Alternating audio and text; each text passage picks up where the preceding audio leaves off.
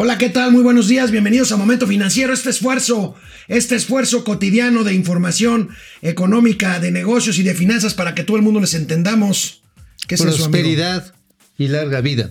Prosperidad y larga vida. Porque como vamos en el Senado de la República a consultar a Jaime Maussan para ver qué medicinas, ya estamos preparándonos para hacer la bitácora de esta su nave, la Enterprise es la Enterprise. ¿Qué no era así? Estamos a un mes de Nochebuena, amigo. 24 de noviembre. Oye, y si la ponemos para el 2021, digo ya, porque neta. Oye, este, una buena y una mala. La buena es que van a estudiar para modificar la ley del outsourcing, para no criminalizarlo, esa es buena noticia. La mala se va Best Buy de México. Se va Best Buy y además ahora sí que hoy en la mañana con eso nos despertamos Best Buy que había tenido su mayor crecimiento de tiendas, vamos a dar los detalles, en 2019. Ahorita vamos a hablar de eso y de otras cosas aquí en Momento Financiero. Empezamos. Esto es Momento Financiero. El espacio en el que todos podemos hablar. Balanza comercial. Inflación. Evaluación. Tasas de interés. Momento Financiero. El análisis económico más claro. Objetivo y divertido de Internet. Sin tanto choro. Sí. Y como les gusta. Peladito y a la boca. Órale. Vamos, réjete bien. Momento Financiero. Bueno, pues amigos, nos hicieron caso tanto que gritamos y criticamos la iniciativa de ley de outsourcing que criminaliza esta, esta práctica. Anoche, anoche se reunió el presidente de la República, Andrés Manuel López Obrador, con empresarios y se supo que la iniciativa esta que ya está en la Cámara de Diputados podría ser modificada para su discusión. Ahorita vamos a hablar, ver de qué se trata, pero pues es una buena noticia de que realmente se legisle. Veamos las notas que hoy destacan primeras planas. Ahí están. Ahí está el señor López Obrador, dice que este, pues que mejor siempre lo van a revisar, nada más que no abusen de los derechos de los trabajadores. Este, y bueno, pues el gobierno tiene 500 mil. Ya ves que lo habíamos comentado. 500 mil este, empleados para Ahora, esto es tan democrático que lo que acabamos de ver es la primera plana de reforma. El pasquín inmundo que dice el presidente. Ah, también la jornada. Pero también la jornada. A ver, la jornada. Mira. El otro pasquín inmundo. Ah, no, no, ese no es. Ese es un pasquín. Es soberbio. No, no, es, es, es el Ishkra. Un, progresista, un pasquín progresista. Un pasquín progresista, el PP. No, son mis amigos todos, pero eh, bueno. Mira, la cuestión está en que finalmente hubo pues ahora sí quien levantó las orejas allá en presidencia, dijeron, ¿saben qué? Híjole, se me hace que por haberle hecho caso al papá de Luisa María Alcalde, a Napito y a todos los que quieren echar por debajo el outsourcing, pues vamos a dejar sin chamba cuando menos de 5 millones de personas en estos momentos. Bueno, el gobierno federal, el gobierno federal está dispuesto, dicen, a que se elimine la criminalización a priori de esta figura de la subcontratación laboral que haya un periodo de transición y que se regule en vez de buscar eliminar. La verdad es que está bien. Si puedes regular de tal forma de que esto no se preste a malas prácticas como evasión fiscal, todo está bien. Bueno, mira, hay aquí algo que hay que decirlo. O sea, esta regulación sí existía, pero había siempre maneras de darle vuelta. ¿Y por qué? Porque la propia ley fiscal te deja una serie de huecos por los cuales puedes asumir figuras que, por ejemplo, ¿sabes cuál era muy socorrida al principio del outsourcing? ¿Cuál? Muchos hijos de, exgobernadores, ¿eh? Eran bien marranitos, pero chonchos, pero de esos así que... ¡Uy, uy! ¿Sabes qué hacían?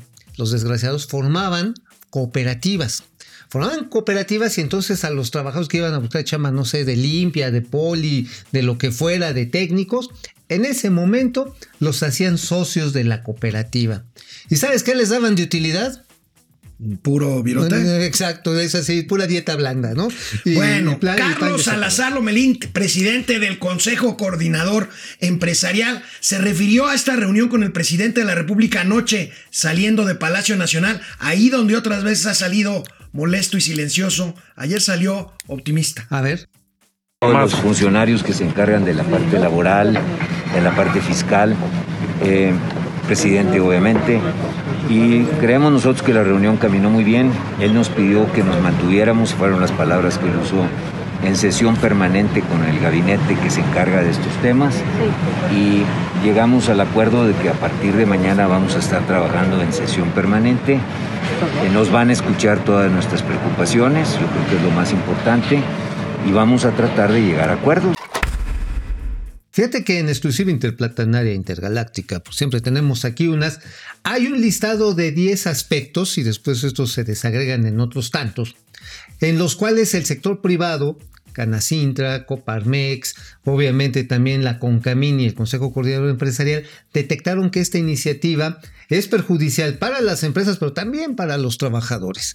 Entonces, este paquete de 10 observaciones más sus desagregados son los que le llevaron al presidente y le dijeron, oiga, pues mire, pues usted querrá desaparecerlo, pero entonces los balazos que nos vamos a pegar en las patas, incluyendo los del TEMEC, ¿eh? incluyendo los del TEMEC y no por decirlo así, en servicios tan estratégicos como pueden ser telecomunicaciones o por ejemplo seguridad e incluso mantenimiento. Bueno, pues vamos a esperar en qué termina esto. Por lo pronto, el presidente mismo anunció anoche mismo que el próximo lunes por la noche también habrá una nueva reunión para ver en qué quedan. Mientras tanto, supongo que estarán Oye. trabajando en el dictamen en la Cámara de ¿Sabes qué, Diputados. amigo? A mí, ¿sabes qué? Digo, no es porque quiera conspirar y no creer. Este, ¿cuántas veces no han dicho ahora sí que. Eso, eso o te sea, iba a decir. ¿cuántas veces dicho, no, Y- sí, y a mira, la- y no a- vamos a cancelar el aeropuerto y, toma la sí, barbón? pues vamos a ver, a lo mejor por eso no estaba tan. No vamos a cerrar la planta de Constellation Brands y toma la barbón. Bueno, espero que no sea el este, caso. Sí, vamos a hacer hartas pruebas para el COVID y toma la barbón. Bueno, ojalá y no sea el caso. Bueno, pero ayer, por fin, el gobierno de Donald Trump, pues parece que ya aceptó lo que es Ah, caray. inevitable. Autoriza la Agencia Federal de Administración y Servicios Generales de la Casa Blanca iniciar el proceso de transición de Mm. gobierno de Donald Trump hacia Joe Biden. Una carta que envió la administradora, la administradora de la Casa Blanca para iniciar este proceso. Eh, pues Joe Biden lo, lo celebra. Ahí tenemos a los dos personajes en cuestión. Eh, pues hay un par de tweets ayer del presidente No Trump. digas. Emily Murphy, la titular de la Administración de Servicios Generales, la, digamos que la jefa administrativa de la Casa Blanca, había sido sujeta a presiones políticas pues, para empezar el proceso de transición. Y el presidente Trump puso un par de, tweets ayer diciendo primero que había sido injustamente presionada esta persona. Ahí tenemos. eh, quiero agradecer a Emily Murphy de esta oficina por su dedicación y lealtad al país. Aquí pues la defiende por las presiones a las que fue sujeta y después dice, bueno, pues vamos a aceptar, vamos a empezar este proceso de transición, pero de todos modos seguimos luchando por las irregularidades supuestamente en la elección. Oye, pues qué, qué chillón presidente salió, ¿eh? Qué chilloncito. Sí, ¿verdad? Así Sí. como que Como lero que- lero y esas cosas Ajá, así, sí. córtalas, córtalas. y- Ajá, y fuchicaca y cosas así. Horrible este cuate. Ahora, ¿sabes también qué es también bien relevante de todo esto? ¿Qué van a hacer los chairos? ¿Qué va a hacer Atolini? ¿Qué van a hacer los maestros investigadores de la UNAM? ¿Qué van a hacer pues los legisladores de Morena y que dijeron, no, no, no, no los vamos a reconocer? Pues ya los reconoció su Pues ya, patrón. a ver, vamos a ver Donald cuánto Trump. tiempo más se tarda. Yo creo que es urgente que el presidente de México se ponga a trabajar también ya con el nuevo equipo de Esperemos que haya transición una agenda de Joe atrás. Biden. Esperemos que Esperemos ya. que y mientras Joe Biden sigue nombrando a los que serán sus colaboradores y una vieja conocida nuestra, la que fue presidenta de la Fed, Ah, sí. Janet Yellen, será, La será la nueva, será la nueva secretaria del Tesoro de los Estados Unidos. Bueno, hay que recordar, a Yellen le tocó instrumentar mucho del rescate financiero en los Estados Así Unidos en la crisis del 2008. Bueno, regresamos después de un corte. Momento financiero, canal 76 de Easy, economía, negocios y finanzas, para que todo el mundo en vivo las Entiendo. entendamos.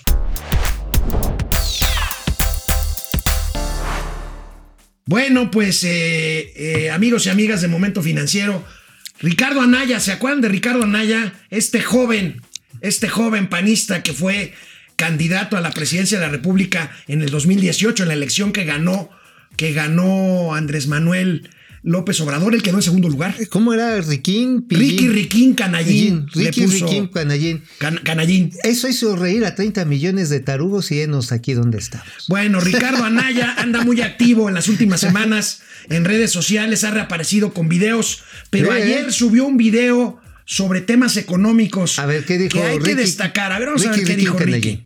Las familias mexicanas están sufriendo una crisis económica sin precedentes.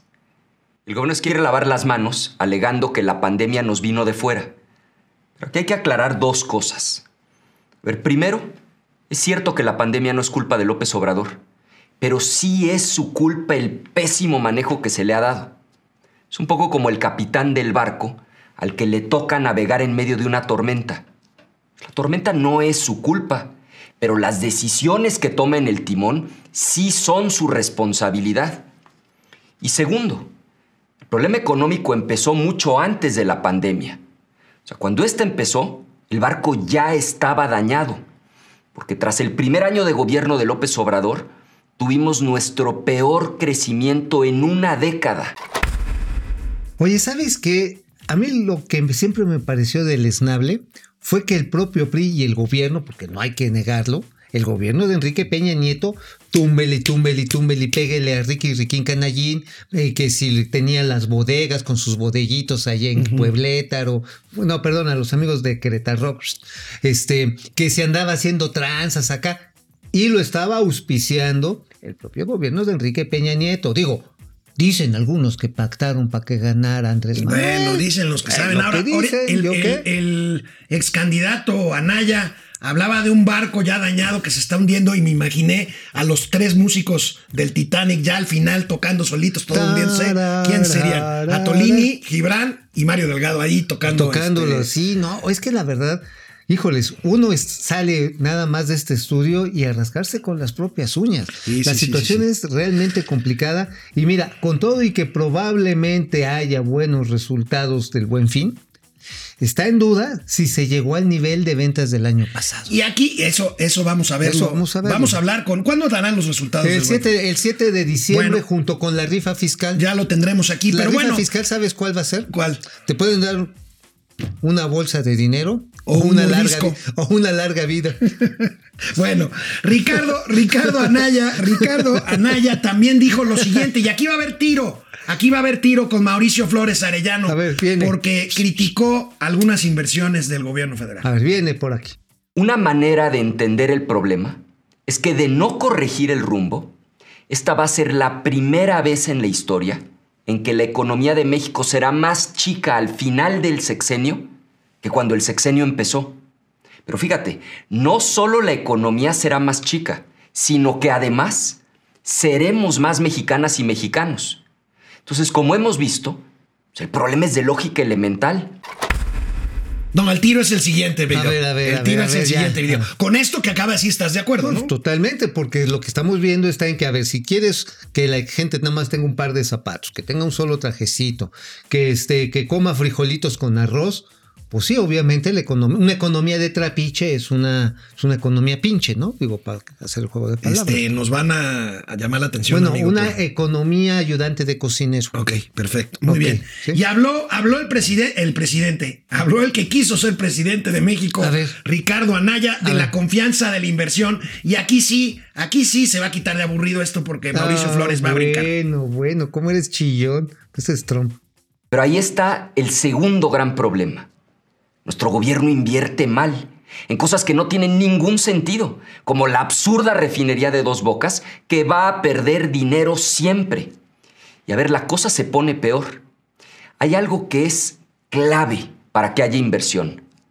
Algo que toma años ganar y que se pierde en un instante.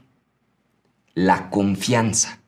Quizá el más grande de todos los errores en materia económica de este gobierno es que ha hecho que los inversionistas, tanto mexicanos como extranjeros, pierdan la confianza. Perdieron confianza porque se tomaron malas decisiones, como tirar a la basura un aeropuerto. Perdieron confianza porque se han cambiado las reglas en forma arbitraria, como con la inversión en energías renovables, la cancelación de las rondas petroleras, consultas ilegales que cancelan inversiones que ya estaban realizadas. Y a ver, no lo digo yo. Ahí están los datos del INEGI. Con López Obrador en el gobierno, la inversión está en su nivel más bajo en más de 20 años. Seguro estás de acuerdo con casi todo menos con que te cerraron dos bocas. No, yo más bien voy a dejar una abierta. No, ya te, ya te. No, Ay, sí, a ya. ver, no, a ver, Ahí te vamos va. a dejar abierta la boca de Ricky Riquín Canallín, así.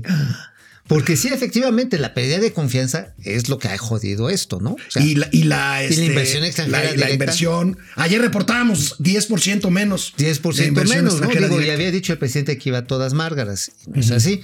Pero por otro lado, si realmente reduces la importación de combustibles en los que cuando menos lo que dice el señor, este, ¿te acuerdas el ojitos bonitos, el secretario particular de Emilio Lozoya, Froilán García? Froilán García. No que tuve tenía- el gusto de conocerlo. Sí, tenía así ojitos como de gargajo, los tenía verdes.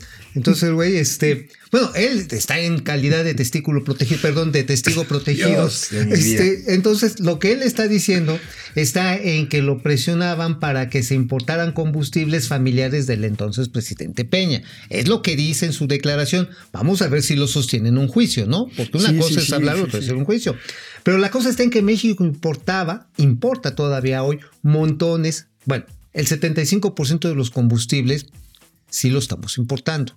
Hay una Si son lógica. más baratos, es hay lógico. una lógica, hay una lógica también que si tú le permites en un momento dado a esto permitir cierto proceso, en vez de estar nada más exportando la materia prima, puedes mejorar tus márgenes y por lo tanto tener una tasa interna de retorno superior en un proyecto dado. Ahora, existe un problema real con dos bocas, para que usted también la abra. Y ahí te va. Dije que la abriera. bueno, el tema es este. El tema de dos bocas es que el combustible, la demanda de combustibles fósiles va a caer. Eso es lo que afecta en el largo, bueno, no en el largo, en largo plazo, en un horizonte de 10 años la rentabilidad. Entonces habrá que ver si a lo mejor nos conviene en un momento dado hacerla más bien que en vez de una refinería, una, una planta petroquímica.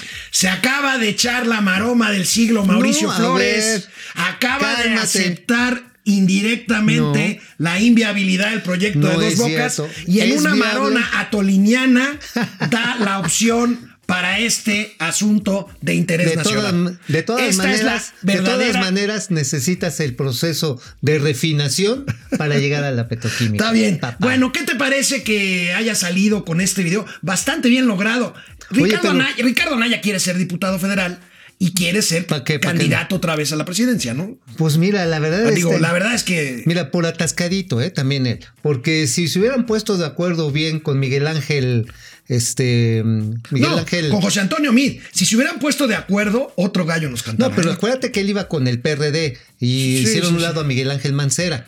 Sí. Ajá, pues se quiso, se, se apañó y pues toma la barbón. Digo, la verdad está en que dice cosas ciertas y luego pues el PRI lo agarró a coscorrones. Bueno, pues ahí tenemos a Ricardo Anaya de regreso en plena campaña, como todo el mundo. Ahorita vamos a ver también López Obrador También. anuncia un nuevo apoyo. Vamos a ver cuál, porque seguimos en campaña. Regresamos ver, después de un corte. pollos. Momento financiero, economía, negocios y finanzas para que todo el mundo, hasta Ricky Riquín Canallín, Lo exponga.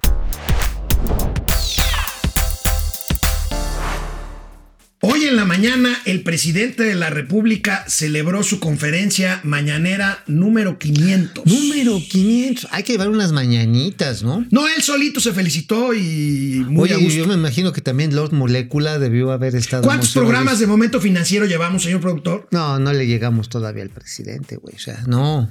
Pues bueno, pues No. ahí está, de los cuales 500 con mañanera, está bien. Hoy por la mañana, en otro anuncio que huele, que huele a política electoral, Nah. se anunció, ¿Cuál? amigo, un apoyo para gastos funerarios a deudos de personas que fallecieron A ver, a ver. por COVID. El anuncio lo hizo el titular del IMSS, que ya se convirtió en todólogo, Zoé Robledo. Vamos a a ver, ver. ¿qué dice Don Zoe? Bueno, ¿en qué consiste este apoyo? Es un apoyo económico dirigido a las y los familiares de personas fallecidas por la enfermedad COVID-19 por un monto de 11.460 pesos. Esta cantidad fue definida en la Junta de Gobierno del DIF ya a inicios de- del año eh, para gastos de asistencia social para, 2000, para 2020, eh, para este tipo de aportaciones, y tiene como propósito contribuir con los gastos de, que incurren las familias originados por los servicios funerarios.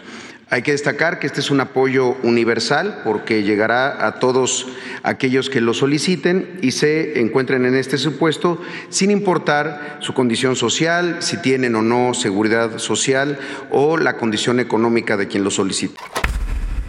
Oye, amigo, pues nada, más o menos así por los que ahorita ya van de muertitos, pues serían como 1.150 millones de pesos lo Oye, que se requeriría. ¿de dónde va a salir eso, amigo? O sea, son. Estás De la rifa multiplicando. del avión presidencial. Estás multiplicando 11 mil pesos por 100 mil. 11.500, sí. Por 100 mil, suponiendo que sean 100 mil. Porque son más. 100,000, sí. Ahora, ¿recuerdas que hace unos días dimos a conocer aquí el apoyo de, de como seguro de vida a los deudos? O sea, no nada más, no para gastos funerarios, sino una indemnización. Ajá, que era otro tanto. Otro tanto. Entonces, si le hacemos más o menos ahí el cálculo, pensando que en buena onda nada más son 200 mil, pues serían como 2.500 millones de pesos más los apoyos, pues le podemos pensar otra cantidad más o menos similar. Y honestamente digo, 11.500 pesos para gastos funerarios, pues ayudan, pero está, es como para envolver Oye, en un si, petate si a la antes, gente, man. si antes de que se vaya Trump, eh, su amigo Andrés Manuel López Obrador habla con él para rifar el Air Force One. Pues sí, y, a y- ver. y- y por eso ya, y con eso ya tenemos. Pues por eso te estoy diciendo, a ver, si rifamos el avión otras tres veces, pues cuando menos salen 8 mil millones de Ahora, dólares. tienen dos Air Force One. Pues Sí entonces, sabes, ¿no? sí, claro. Porque hay uno que es como señuelo. El señuelo, Entonces, vamos a vender el señuelo. Bueno, de los dos. Bueno, vamos a ver cuáles son las características de este apoyo para quienes les interesen. Ahí los tenemos, amigo. Ajá, familiares a las personas fallecidas que sean mayores de 18 años, cualquier relación directa, esposos, hijos, hijas, madres o padres. Obviamente el acta de defunción con COVID-19, declarar bajo verdad de que pues sí requiere el dinero para la recuperación económica, pues derivada del gasto funerario y acreditar el parentesco. Allá hay, amigo, una página de internet www.deudoscovid.gov.mx. No se traten de meter ahorita porque todavía no está habilitada, pero a partir del 1 de diciembre, según se anunció hoy en la mañanera, Oye. estará habilitada para poder hacer el registro y poder acceder o solicitar este apoyo de Oye, y dice- 11.400 pesos. Dice que no se, eh, no se puede presentar una segunda solicitud. si No, pues imagínate este. No, pero hay familias que ya se les pelaron dos o tres miembros, ¿eh? este Hay gente que se muere que si la No, pero ahí yo creo que están la hablando hija. más bien de que llegue Sancho Claus a pedir también Ah, este. ok, sí, porque también dice el- que, que también que, pues si hay una disputa por el dinero del morido, pues este, que Bueno, diriman la no, mira, esto es serio. Vamos a ver. cómo- lo que yo no entiendo es de dónde van a salir los recursos. No, pues yo tampoco entiendo, pues cómo se va a poder dispersar esta cantidad de dinero cuando no tenemos ni siquiera un conteo más o menos real del número. Del número de personas fallecidas. Ajá, por COVID, porque muchos fue bajo sospecha Sí, de claro, COVID o claro. neumonías atípicas. Bueno, amigo, y hoy nos amanecemos con otra noticia. Qué buenas notas da Noé Cruz, ¿verdad? Ah, la verdad que sí. Noé Cruz bueno, Serrano. es- Es, buen tipo, Noé, ¿no? Sí, a todo Súper buena onda. Bueno, hoy nos amanecemos con la noticia de que Petróleos Mexicanos aplicará pruebas antidoping a sus más de 100 mil empleados. ¿Cómo la ves? No, bueno, pues van a salir con 90% de contenido alcohólico y 10 de botana. Oye, es que se vota.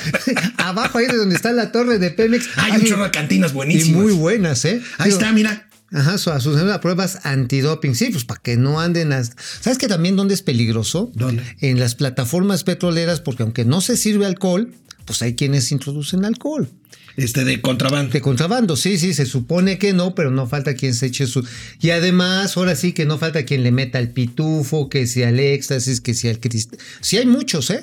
Ahora, ¿sabes Por qué me llama la trabajo. atención también? Son ciento y pico de empleados, ciento, cien, cien mil y fracción de empleados, pero también incluye esta iniciativa derechohabientes, o sea, a personas familiares que son derechohabientes de los servicios de salud de Pemex. Entonces, esto elevaría la población objetivo a 700 mil. 700 mil, híjole. Oye, pero ¿y con qué lo va a pagar Oye, Pemex? y, y si Digo, en lugar neta. de andar haciendo antidoping en Pemex usamos ese dinero para hacer pruebas anticovid, Es que mira, la bronca va a ser esa. Si son 700 mil personas, no sé cuánto les va a costar cada una de estas pruebas.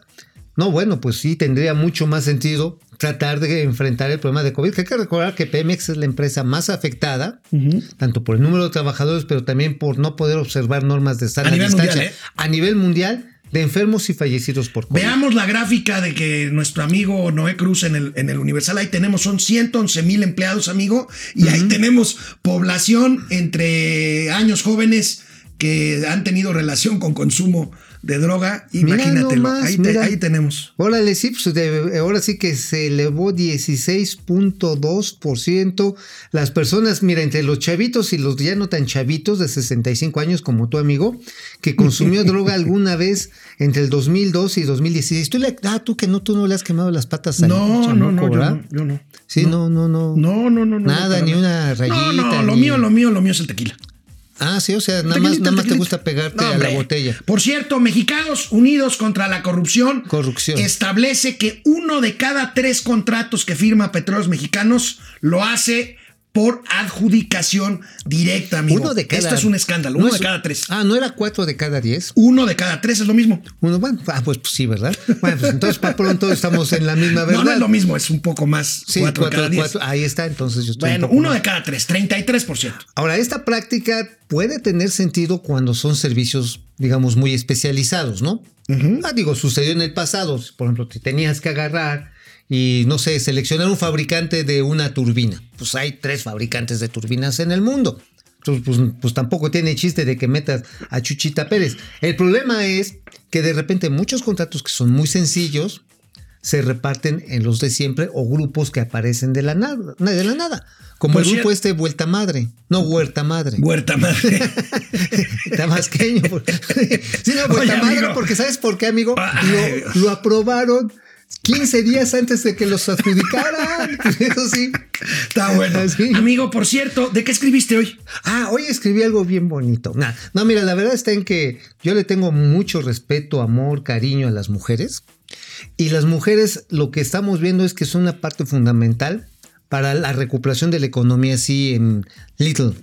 Tú no, no estaba yo ayer para defenderme, pero en el caso específico de los vales de despensa que va a repartir el gobierno de la Ciudad de México, resulta que van a poder ser intercambiados en, la en el pequeño comercio, en el Mercomuna. Bueno, pues ahora Coca-Cola y la industria mexicana de Coca-Cola y y una ONG que se llama ProMujer están apoyando a las mujeres tenderas para que desarrollen sus negocios, capitalizarlas y que no se las anden ahí molestando Qué sus bueno. gan- Qué sus bueno. Regresamos después de un corte. Canal 76 de Easy a las 10 de la mañana en vivo. De 10 a 11, momento financiero.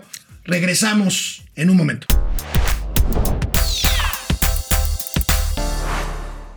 Bueno, amigo, pues eh, la COFESE, la Comisión Federal de Competencia Económica, presidida por Alejandra Palacios, inició una investigación por supuestas prácticas monopólicas contra la empresa gigante Walmart, eh, relativas al mercado de distribución de mayoría de productos. Sí, exactamente. Bueno, hay que recordar que Walmart pues incrementó de manera impresionante, impresionante sus ventas en este periodo de pandemia y sobre todo las que fueron en línea. Y desde hace rato la Comisión Federal de Competencia está haciendo una investigación que está referente a las condiciones en las cuales los municipios, los gobiernos de los estados pueden bloquear la misma competencia. Porque sí, abrir un comercio en prácticamente en cualquier lugar es muy complicado. Pero imagínate una tiendota que tiene entre 1500 y 2500 metros de cuadrados de espacio. Espacio. Ajá. Y obviamente también pues la relación que tiene con los proveedores. Con los proveedores y ahí es donde yo Que creo son que... cientos de miles de proveedores. Ahora, también una cosa es cierto, sí, Walmart te pesca de donde ya sabes y te baja los precios, iba a decir otra cosa, pero te los baja. Sí, por volumen y por plazo de pago. Ajá. Pero una cosa es cierta, una vez que estás en el canal de Walmart, en los anaqueles de Walmart, Si le pegas bien, ya le hiciste. no, hombre, yo conozco casos muy exitosos. La compañía confirmó el hecho y dijo que est- estar al corriente, que no tiene nada de qué preocuparse en ese sentido. Pero vamos a ver en qué consistió la investigación de la COFESE. Ahí tenemos, amigo, datos interesantes. En 1592 municipios no hay tiendas de autoservicios y en 255 solo hay una tienda de autoservicio. Pues sí, mira, también hay que decir una cosa, si no llegan otras cadenas, como por ejemplo Soriana, La Comer, no llega, eh, bueno, Gigante pues es parte de Soriana, no llega Chedraui, pues también es porque no han encontrado oportunidad y no Sí, han, sí, sí. o no le quieren tomar Ahora, el riesgo. Ojalá, también. digo, yo no quiero ser abogado del diablo, pero pues si está una, qué bueno que esté esa y no esté. No haya ninguna. No haya ninguna, ¿no? pues sí, digo, la verdad es que también son criterios de oportunidad, man. O sea, por ejemplo, me acuerdo cuando Walmart iba a abrir la primera bodega, la primera bodega Aurrera allá rumbo a Izta, no, no es Iztacala, es este, saliendo, pasando Iztapalapa hacia arriba, hacia la salida. Los Reyes Puebla. La Paz y Chalco. Hacia los Reyes La Paz, sí, exactamente. Era un lomerío ahí desnudo. Y decían los ejecutivos de Walmart, nosotros no compramos lugares donde no haya compradores, apostamos donde haya consumidores. Y después de que llegaron, empezaron a llegar, ellos abrieron el local, tomaron el riesgo y ninguna otra cadena, ¿eh? Bueno, O sea, aquí valdría la pena decir una eso. discusión que yo siempre tengo con amigos que... Libertarios. pues, no, pues, pues, Antimonopolio. chairos. Chairos de derecha, derechairos. Pues Sí, que dicen que sí es cierto que en el periodo neoliberal no hubo crecimiento ni nada, pues yo siempre les digo lo mismo. Nada más chéquense cuántas plazas comerciales, olvídense de Walmart. Plazas comerciales con muchas tiendas hay en zonas donde hace 20 años o 15 años no había absolutamente nada. No, bueno, el ingreso per cápita, para hablar de números, sí se dio un jaloncito importante en el maldito periodo perro infeliz neoliberal. Así es. Sí, la verdad también lo hubo. La clase media tuvo acceso a los créditos. Hoy la gente no quiere pedir créditos porque no sabe si va a tener chamba. Entonces, este, la verdad que también hay que reconocer que hay otros eventos en el sector comercial preocupantes, como lo de Best Buy. Como lo de Best Buy, que ahorita lo vamos a comentar. O de una vez comentamos De lo de Best Buy. tú échalo. De una vez, sí, De podemos, vez. sí, de una vez lo de Best De Buy. vez. De una vez lo de Best Buy. eh, una mala noticia. El día de Terrible. hoy anuncia en la mañana Best Buy, esta gigante de distribución de artículos tecnológicos, se va. En diciembre cerrará 41, 41 tiendas eh, aquí en México. Esto que fue pues una tienda exitosa en nuestro país. Tiene 13 años este gigante en México. Y se va, amigo. Se va, bueno, eh, son 48 tiendas, ¿eh? Actualizado, porque el año pasado abrieron 19 y estaban muy felices porque las ventas en línea, todavía el año pasado, les habían crecido casi 35% en el canal de este, digital, en las ventas en línea. Y estaban muy, a principios de la pandemia, estaban muy convencidos de que precisamente el servicio de entrega a domicilio, que pase uno y lo recoge ahí a la tienda, a la venta online, les iba a funcionar. Estaban muy, muy ciertos. O sea, este es un cambio radical de expectativa. O sea, es decir, Ahora, vamos, vamos y madre. nos a ver, amigo, yo quiero, yo quiero poner en la mesa este tema de discusión contigo. Best Buy se va porque falló su modelo de negocio y por la competencia ante gigantes como Amazon o Mercado Libre o su propio competidor directo, no sé, este, estas tiendas Radio Sharp y todas estas cosas. ¿Fue por un tema de competencia o es realmente lo que hemos dicho aquí de las consecuencias de la crisis económica que aunque el gobierno diga que vamos en V, pues en realidad la, la- la patita del- de la derecha va a ser más horizontal que vertical, ya no digamos diagonal, este, pues por las consecuencias tardías de la crisis económica. Son dos, son dos cosas que van juntas con pegadas, ¿eh? O sea, por un lado, recuerda, los Best Buy casi todos estaban en plazas comerciales rentando locales. Así es. ¿Y hoy quién va a una plaza comercial? Bueno, es más, ¿quién va a comprar a una plaza comercial? Porque la gente anda medio cepillada.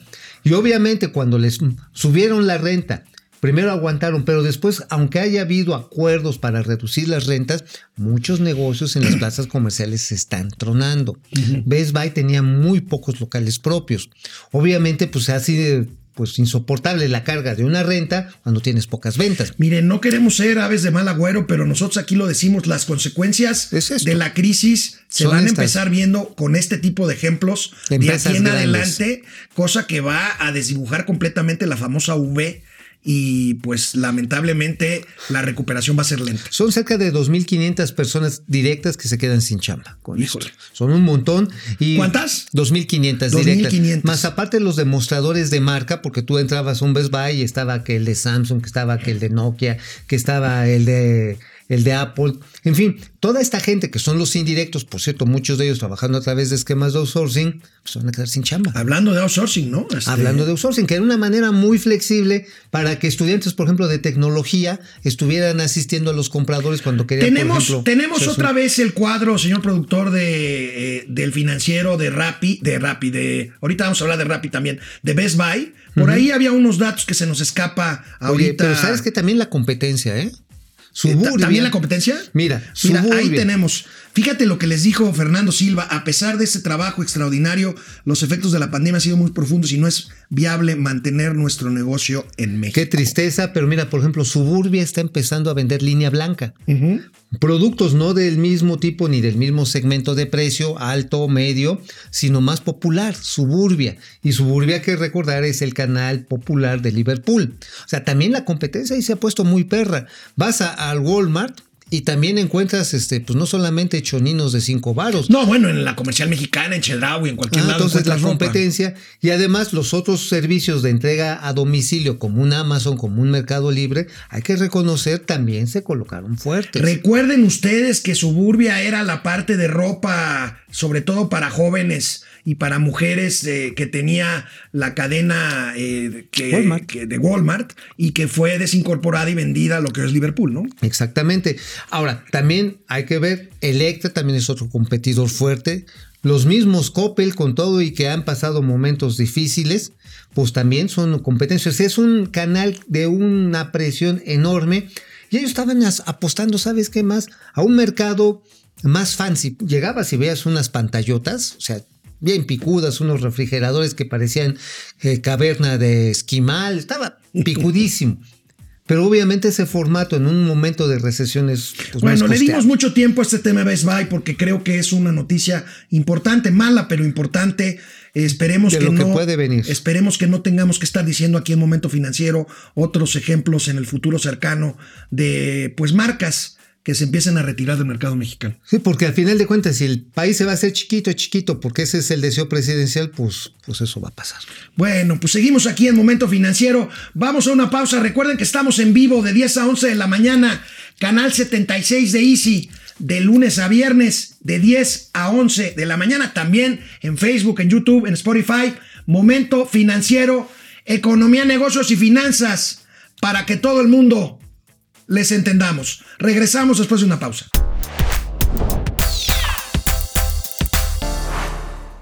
Bueno, pues regresamos aquí a Momento Financiero y Mauricio Flores tiene una nota buena Final. de Banorte, nuestros amigos de Banorte. Finalmente. Eh, finalmente, Banorte y la plataforma de distribución Rappi anuncian un convenio de colaboración estratégica. bueno. No, una tarjeta, la tarjeta de crédito Rappi. Rapicard. Rapicard. Esa, esa como que me suena que se puede usar en algunas esquinas ahí de Tlalpan, ¿o qué? Pues también, ¿no? Digo, las Rapicard, mañanas.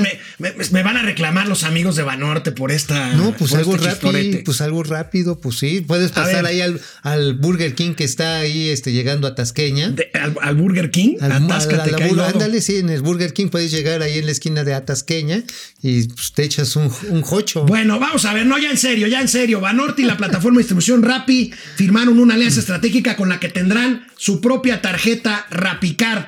Aquí tenemos el comunicado de ambas empresas. Ahí lo tenemos, amigo. Platícanos. Ahí tenemos precisamente Banorte y Rapicard. Pues esto fíjate que es más que propiamente un monedero. Un monedero electrónico, bueno, tiene su complejidad, pero el hecho de que ya Rappi esté ofreciendo a sus usuarios el acceso a Banorte, pero además en la plataforma digital, es otra cosa. Lo que ellos están prometiendo es que si eres cliente ya aprobado en Rappi, pues lo que haces es que puedes pedir tu tarjeta de crédito y en minutos te están liberando la versión digital. De la que- tarjeta. De la tarjeta. Y ya con eso. ya ¿Es una tarjeta de débito o es puntos o cómo No, es crédito. Es crédito, es crédito. Es crédito, es Ah, crédito, no ok. es débito, no es un monedero. Es crédito, entonces. Es crédito. No, es mucho más que eso. No, hombre, muy bien, ¿eh? Ajá. Dicen que no cobrarán comisiones y ofrecerán descuentos y otros beneficios, meses sin interés. Entonces es crédito. Es, Este es crédito. Es una buena noticia No, para. bueno, pues sí, empieza a ser ahora sí que la apuesta para que este canal de distribución de alimentos, sobre todo la entrega a domicilio, se pueda mover un poquito más ágil, ¿no? Y eso Pues sí, yo creo que es una gran idea. Tú has usado Rappi. Yo he pedido este, Sí, cosas en Rappi. Y te dan puntos, ¿eh? Eh, no sé. Te dan sí. puntos, sí. O sea, incluso puedes, eh, llega un momento en que esos puntos te sirven para no pagar el servicio.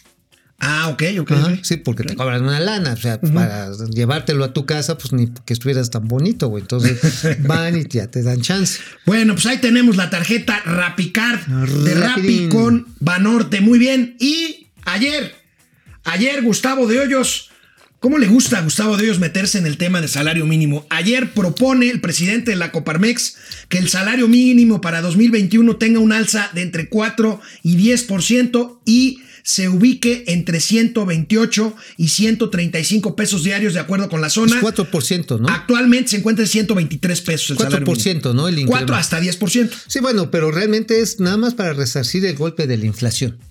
Literalmente de Bueno, cuatro- eso se hace de cualquier forma, Sí, ¿no? sí, pero- ¿Todavía existe la Comisión Nacional de Salarios Mínimos? La CONASAMI, sí, todavía existe y según entró en sesión permanente. No, pero es que ahí hay puro carcamán, man. O sea, ahí sí es como cuando llegas al Museo de las Momias de Guanajuato y están los delegados así, todos así con los ojitos cerrados, en sesión permanente.